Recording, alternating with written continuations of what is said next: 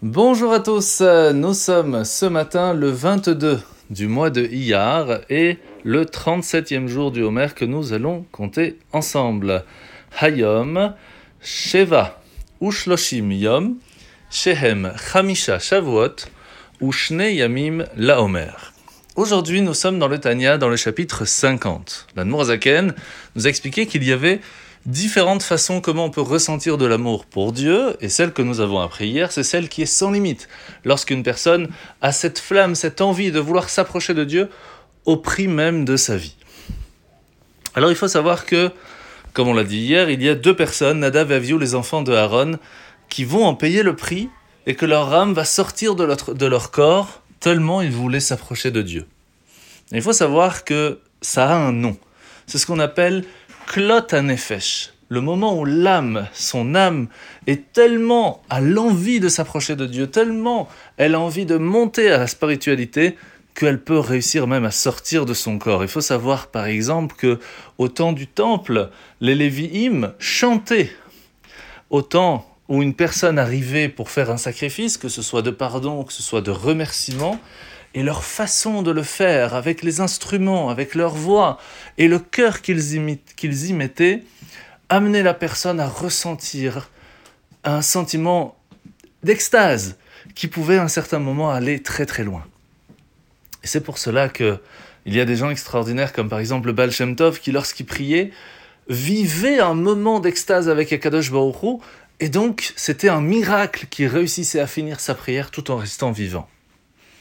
Et c'est pour cela qu'à partir du moment où on arrive à ressentir comment est-ce que Hachem fait attention à nous à chaque instant, doucement, doucement, on va vouloir lui faire plaisir, au point même des fois d'être prêt à tout pour lui. Mais on ne doit pas oublier une chose très importante. C'est qu'en fin de compte, vouloir s'approcher de Dieu, c'est bien, c'est important, mais le but final est qu'après la prière, nous soyons dans le monde et que nous vivons dans le monde avec la Torah réussir à raffiner, à mettre de la lumière autour de nous, parce que c'est ça le but final de l'étude et de la prière. Alors la mitzvah de ce matin, mitzvah négative numéro 241, c'est que lorsqu'on doit prendre un gage chez quelqu'un parce qu'il ne nous a pas remboursé, qu'on attend qu'il nous rembourse, etc., on peut le faire. Mais attention, pas à une veuve, c'est interdit.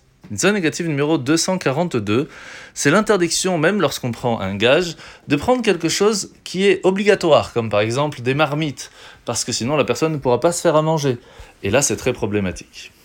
La paracha de la semaine, nous sommes donc paracha de Ber Bechukotai, nous allons parler aujourd'hui comment est-ce que Akadosh Baruch Dieu va nous donner une bénédiction la sixième année?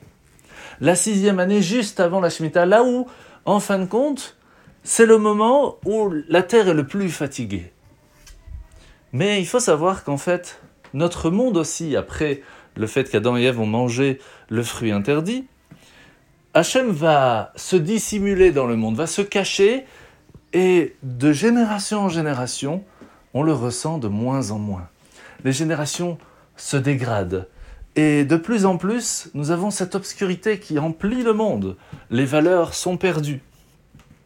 Et on pourrait se dire, mais alors où sommes-nous arrivés? Nous sommes dans la sixième année, dans le sixième millénaire. Et c'est là où c'est le pire. C'est exactement la même chose. La sixième année, c'est là qu'Hachem nous dit, c'est là où j'amènerai une grande bénédiction qui sera au-delà de la logique, au-delà de la limite.